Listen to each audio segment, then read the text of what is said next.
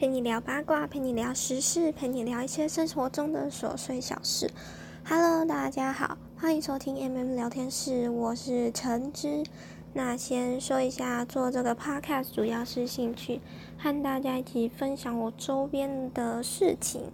基本会分为两个单元，一个单元是纯粹的聊聊天，另外一个会专门来分享一个东西，可能是书，可能是综艺，一个人，嗯，一个案件或一段历史，那也有可能是一个文化。那基调基本上都是以轻松搞笑的方式来进行。有机会的话，我会请嘉宾来上这个节目，但也有可能，对，就基本上就会请。朋友，或者是等我做大了一点点的话，会请稍微有一点名气的人来上我们节目。那但是当然也有可能不会，可能还没有做到那个程度，我的聊天室就已经嗯聚聚了。那当然，我觉得时事、八卦、娱乐什么的，基本上都很难中立。嗯我个人感觉，所以基本上都是以嗯。主观的观点来去讲述，那背景资料我会尽量尽我所能的去查明，那有错误也欢迎大家来指正我，来纠正一下。只要大家注意文明用字，我就会非常欢迎。那就先开始今天的内容吧。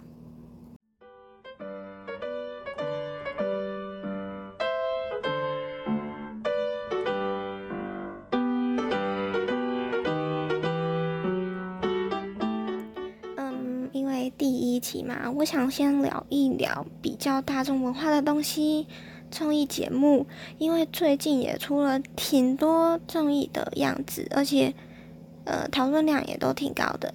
然后先来说一下讨论量比较高的几个，大概是《爆裂舞台》《披荆斩棘的哥哥》，然后《舞蹈生》《明日之子》第五季，嗯，牛气满满的哥哥。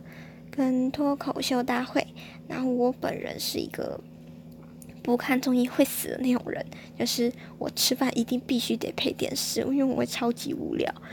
就是就是平常大人不是都会讲说，嗯，吃饭不认真吗？我就是那种吃饭特别非常不认真的人。嗯，我上面说的这些我基本上都看了，但就是看了有一些没看完。因为确实是有的挺无聊的，爆裂舞台我就看了一个初舞台，那确实是没有没有什么意思，我个人觉得挺无聊，而且还有一点我特别不懂，我真的非常不懂为什么导师会请的韩红，虽然节目给他的抬头是主理人，但是因为你知道综艺节目总是会有各式各样莫名其妙的抬头。所以，在我这边，主理人就跟导师画上等号，就是我不是很理解，因为我感觉韩红跟他们请来的这些偶像啊、歌手，仿佛都不是一个世界的人。嗯，初舞台怎么说？就是我真的有让我比较意外的人，就是打破我印象的，应该是印堂少女的陈卓璇。还有李奈的安琪呀，他们两个就是，嗯，我没想到，就是舞台表现力真的挺好的。还有一个小女生是唱 RMB 的单依纯，其实我当初看的时候，我并不知道她是谁，后来我去查了一下，我才发现，哦，原来她是二零二零年的好声音冠军，就是，嗯，好声音的冠军果然还是有一点东西。嗯，再来一个在我意料之外的是周杰琼。嗯，周杰琼怎么说？嗯，他我认识我知道这个人是因为他参加了 Produce 的 Produce One O One，就是第一季嘛。然后他最后以第六名出道，在 I O I 活动。后我。对她的印象一直都是长得很漂亮，然后实力非常非常好的女孩子。可是，嗯，出舞台，嗯，炒了一波情怀，嗯，也不能这样讲，就是跳里面就是 pick me，然后，呃，确实是在我的意料之外。怎么说？我去看了一点网络上的讨论，就有说他觉得爱豆就是不停的出舞台，不停的出歌，他现在的身份就是偏演员。怎么说？我只能说有一点唏嘘，尤其是他在韩国的时候，在舞台上整个人就是闪闪发光，特别有自信。然后他刚回国，就加上他刚回国的时候。就是在偶像练习生嘛，就是有担当舞蹈导师的这个身份，就是对，就是还蛮以严以律己，然后对人也是很严厉，就是老师的那种严厉，没有不好，就是觉得嗯挺厉害的。但现在对比起来，他现在出的舞台就好像有一点点可惜。嗯，我已经讲的挺婉转了，对。别骂我，还有不知道大家看了感觉怎么样就是了。不过因为舞台嘛，大家可以稍微看一下。那来讲讲牛气满满的哥哥，然后不知道大家对于牛气满满的哥哥是有什么看法？他其实是第二季，他原本第一季是叫做元气满满的哥哥，然后第二季就是人选有稍微变了一下。我是因为他变了人选，我才去看的。然后因为加上冠名商变了嘛，所以就从元气满满的哥哥变成牛气满满的哥哥。我会看是因为他小哥哥队的时候，呃，小哥哥队他有请了一个叫骑士军的人。呃，等一下我提到的披荆斩棘的哥哥也会也是有他，就是他在里面担任主持人。那在这个节目里面，他是一个。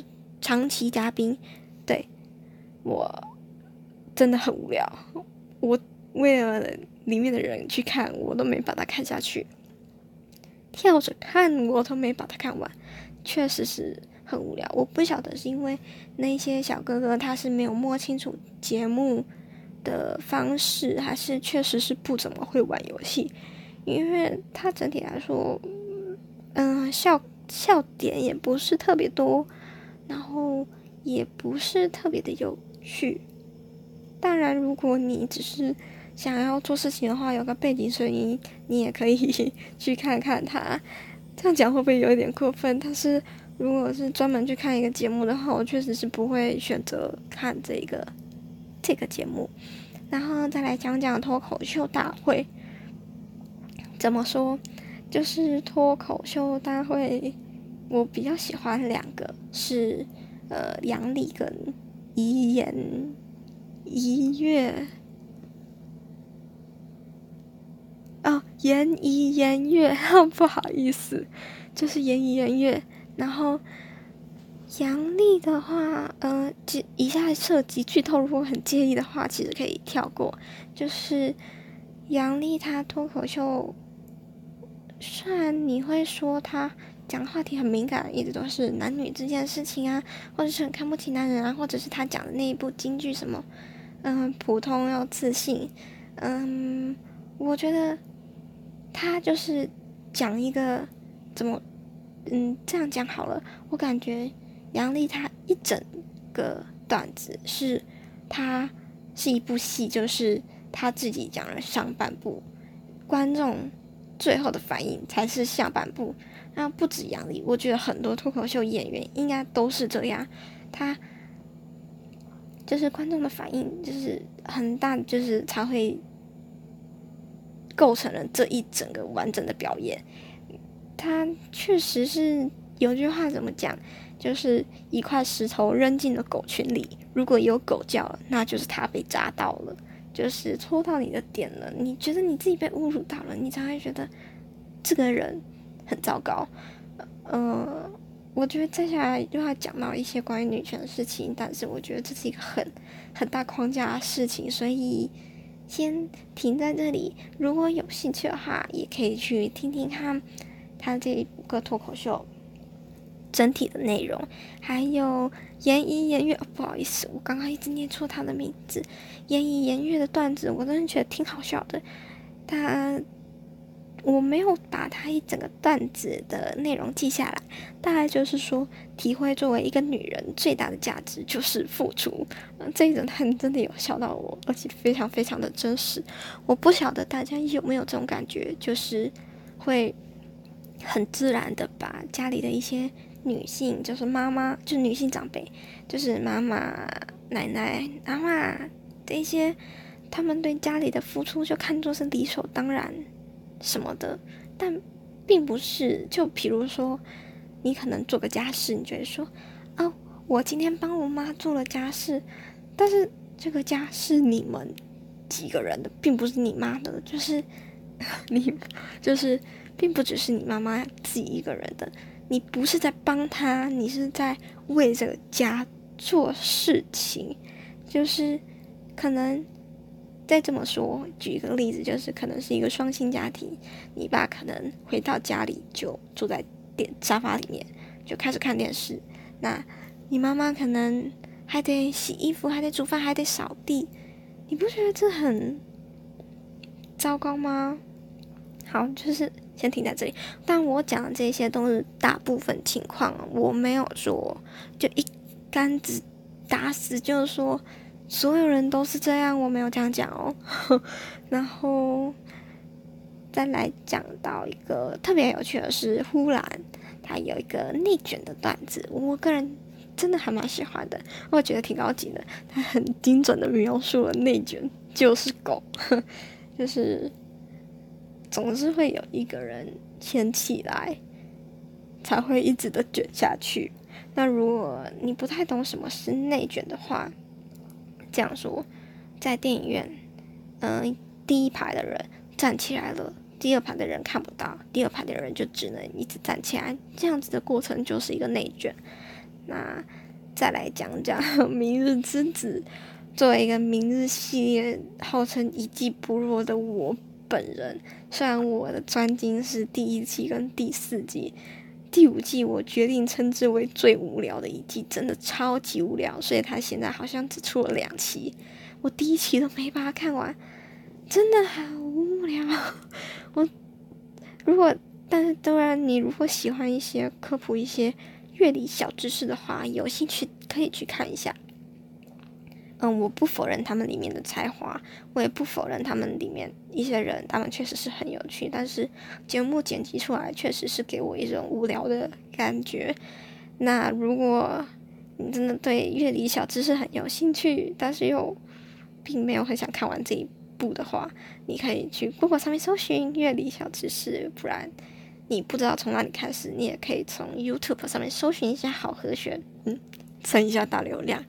那再来讲讲，呃，舞蹈生，嗯，舞蹈生，说到舞蹈生，我就很想说，拜托爱奇艺能不能放过一些灌水的情节？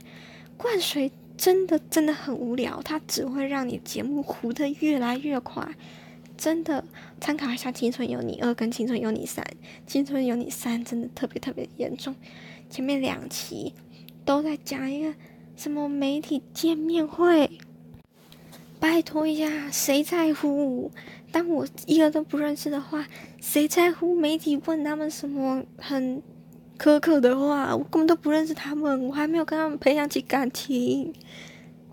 好，我个人观点，对，因为我真的觉得那好无聊，有你还不如直接来几个出舞台，吸引一下我的目光，对吧？这种拖拖沓沓的，就有一点，呃，嗯，糊掉预警。那第一期的话，我看了半天，就是也不能说是半天，反正我就看第一期，然后去整部只有，嗯，导师三个导师，一个学长跟一个学员出来表演了五个节目，超级拖拖沓沓，就是。前面都是在就是进去坐座位，然后自我介绍。你知道，只能说虽然都是美女，但是自我介绍真的很无聊，还不如就是一个一个，就是跟我刚刚讲的一样，一个就一个一个出舞台之后再自我介绍，我会对人家印象会更深。那重点提一下披荆斩棘的哥哥展哥，嗯，咖位很大，话题性很强，上来就咔咔给整了几个分组出舞台，然后有回忆杀，然后舞台好看不拉垮，真的我觉得每个舞台出舞台都挺好的，一开始大家也挺欢乐，然后因为每一个人都是各自舞。领域里面都会有一定的 level 嘛，嗯，我觉得整体气氛都挺好的，但我嗯后面就有一点 drama 剧情，就是熟悉的芒果大家都懂，那我们不排除剪辑的可能，你知道总是会有一些剪辑气氛来烘托，就是放大那些点，让大家更有兴趣看节目，这无可厚非哦。不过就是这种。呃这种厮杀味很重，嗯，厮杀味不能很重，也不能这样讲，只能说这种茶味满满的争论，就会让我看得很热血沸腾，八卦之心就会雄起。但我真的很推荐大家去看一下综艺，做效果做的挺好的，大家也不端着，我只能说端着人的人真的不多，看综艺效果也拉的满满的。不过有时候确实有些人看着好像。很厉害，简历很很厉害，就是大家看的都很厉害。然后简历上面写的都是嗯什么巨星之类的，但是因为不在我们的童年，所以你会没有什么实实体的感受，就是因为你也不是生在那个时代吧，你也不能强迫自己有感受，所以但是总体来说真的很适合，很下饭。我真的推一波，而且我真的超级喜欢男人之间的勾心斗角。然后忘记说了一下，还有一个少年说唱计划，也是爱奇艺的。然后前面没有说的话，是因为我确实是对少年说唱计划这个题材并没有太大的兴趣。我身为一个嗯资深的。资深秀粉就是看到了很多熟面孔，像嗯偶像练习生的林超啊，或者是创造营的胡叶涛，那就祝他们有好表现啊！顺带一提，导师团里面还有周震南。刚刚那个提到的披荆斩棘的哥哥里面啊，就是也有一些你如果看过创造营二零一九会有一点印象的。就像高瀚宇啊，那如果你有看过《择天记》，你应该也会看过，就是应该会对他有印象。但是顺带一提，再来讲讲台湾的节目。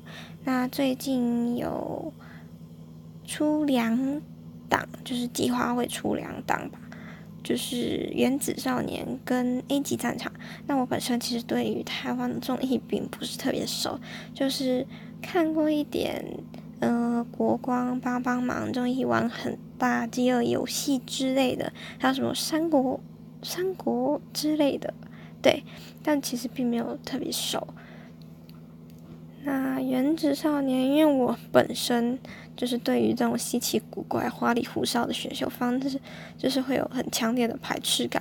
就包括之前一些选秀啊，或者是嗯，明日之子四，对我已经把它点名出来。明日之子四那个乐团季，他们一开始选人的时候，其实我感觉他们应该选手自己都不知道，他们到底是选剩下来会被淘汰，还是选剩下的不会被淘汰，然后。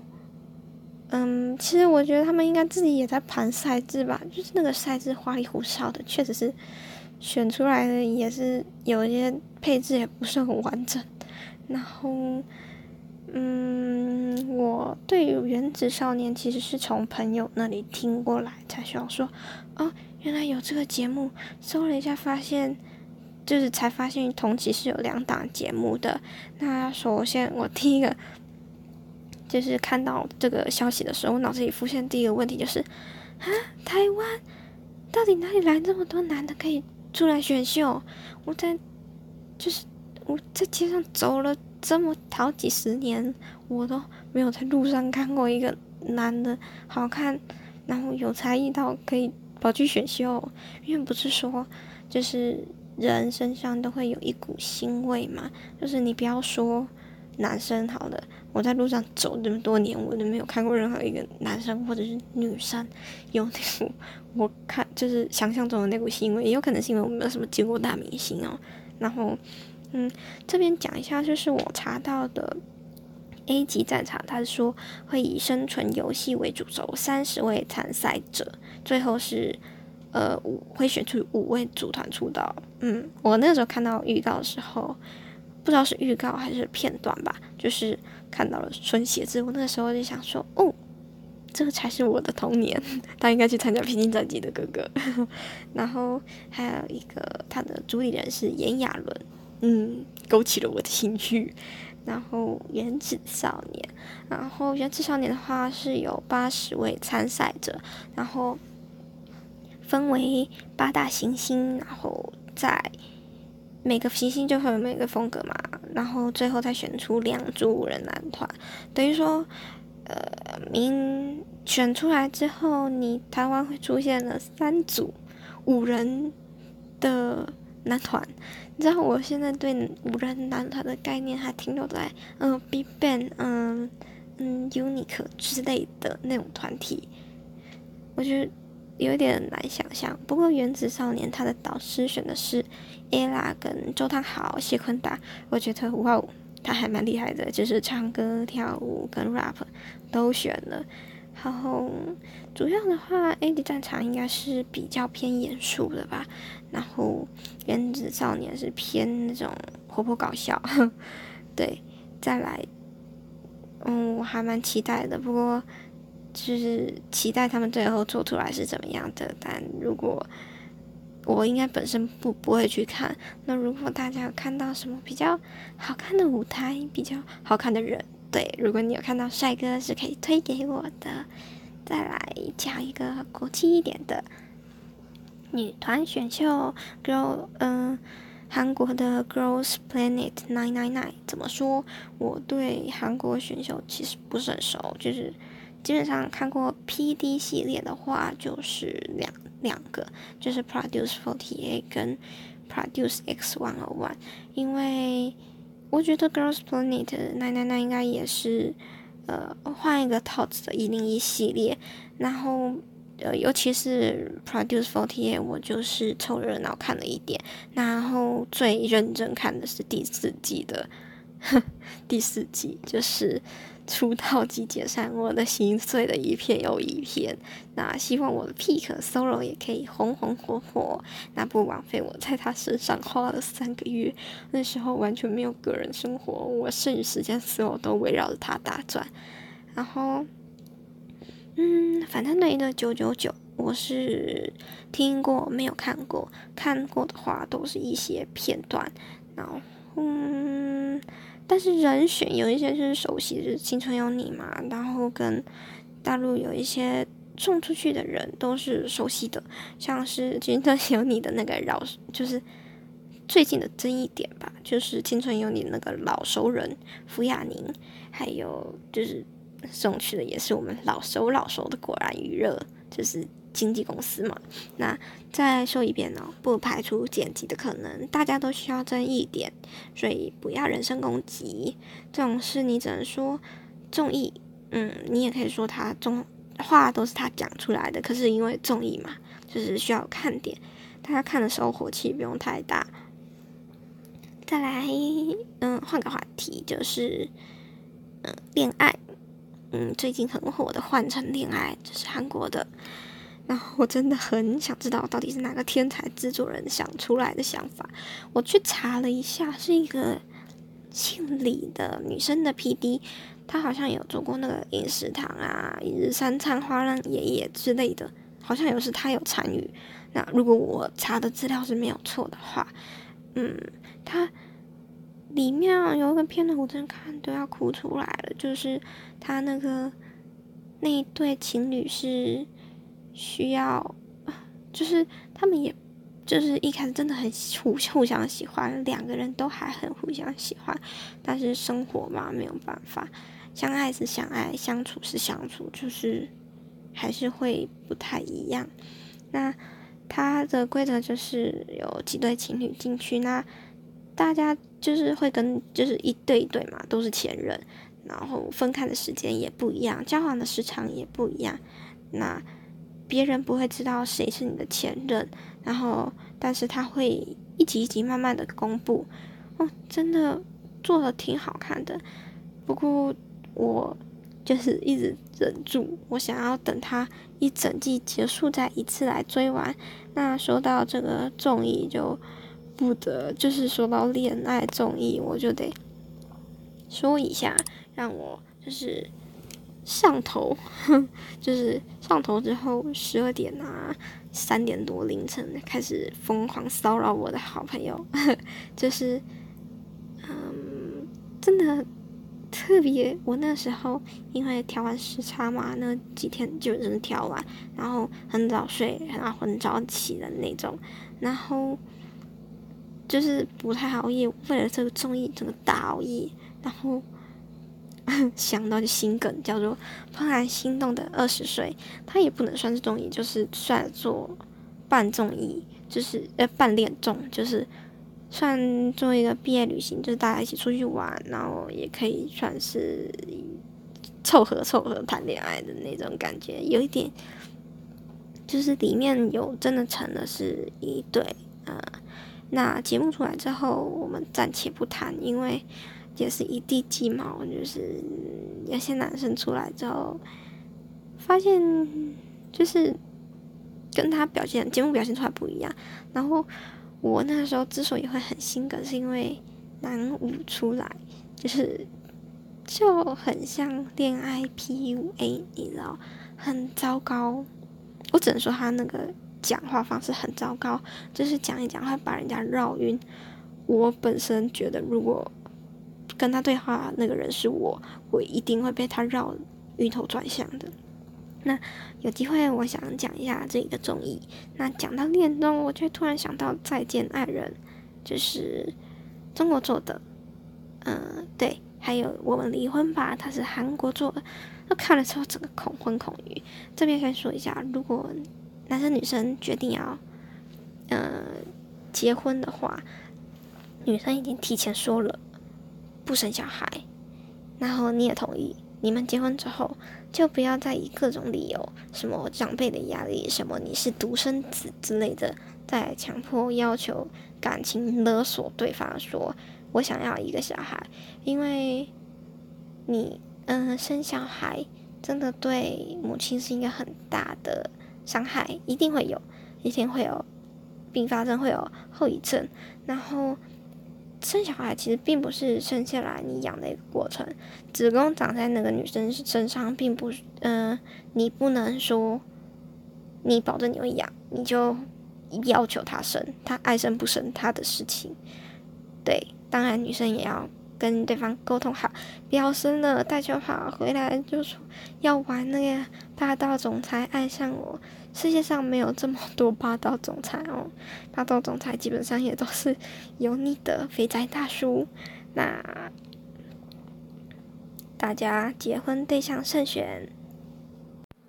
那因为今天就只是大概跟大家讲一下最近有什么讨论量比较高的综艺，跟大家推荐一波综艺。那如果之后再看看有哪一个。内容比较有趣，节节目的走向更好玩，我会再专门做一期去推荐，去讲里面的内容，再推荐给大家。那今天就先这样啦，下次再见。